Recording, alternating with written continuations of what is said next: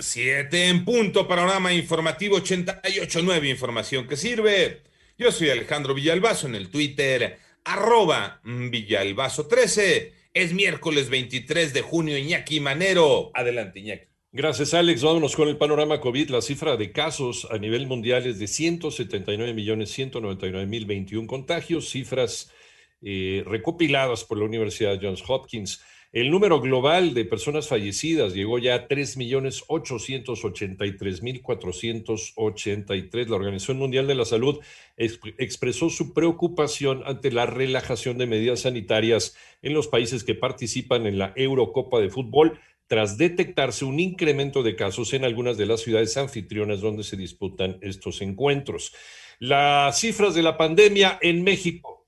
El panorama, Moni Barrera. La Secretaría de Salud informó que ya son 2.482.784 casos de COVID en el país y 231.505 defunciones, lo que representa 4.233 nuevos contagios y 261 decesos más en un día. De acuerdo con el informe técnico, hay 26.986 casos activos estimados. También se contabilizan 436.738 casos sospechosos. La curva epidémica en el país muestra un aumento de 11% con el registro de 26.000 986 casos activos, de los cuales la mayoría se registran en Ciudad de México con 7.183 contagios activos. En 889 Noticias, Mónica Barrera. En el panorama nacional, la maestra Elbaster Gordillo intentó ocultar sin éxito 6 millones de dólares en la banca privada de Andorra en abril de 2012, según una investigación del diario El País.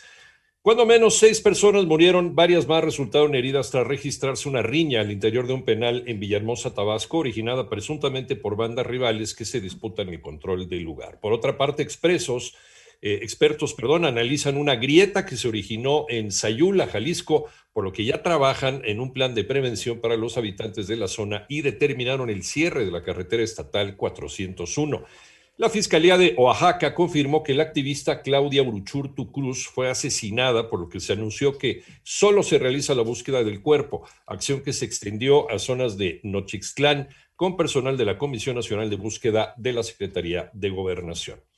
¿Y cómo vamos en México en incidencia de delitos violentos? Manolo Hernández. La violencia no cesa. En México y en mayo se registraron 2.963 víctimas de homicidio, lo que lo convierte en el mes más violento del 2021 y de la actual administración. Dio a conocer el semáforo delictivo. Santiago Roel, director de dicho organismo, aseguró que esto demuestra el fracaso de la estrategia de militarizar al país y que los grupos de la delincuencia organizada siguen operando de manera regular en diversas entidades, lo cual se notó en las amenazas y muertes en el periodo electoral. De igual modo, existen otros delitos que presentan un incremento. Marca 7 rojos en homicidio, extorsión, narcomenudeo, lesiones dolosas, violación, violencia familiar y feminicidio. Por el contrario, tenemos a secuestro y robo de vehículo, robo a vehículo en verde y en amarillo robo a casa y robo a negocio. En 88.9 Noticias, Manuel Hernández. En el panorama internacional, los eh, republicanos en el Senado de los Estados Unidos bloquearon el proyecto de reforma a la ley electoral, una de las propuestas prioritarias del Partido Demócrata al que pertenece el presidente Joe Biden.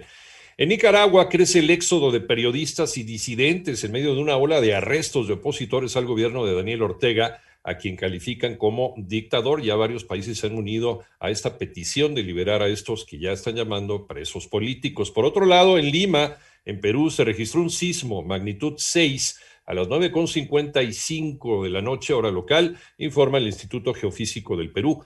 El epicentro se ubicó 33 kilómetros al suroeste de la localidad costera de Mala, a una profundidad de 32 kilómetros. Hasta el momento, afortunadamente, no hay reporte de víctimas o daños de consideración.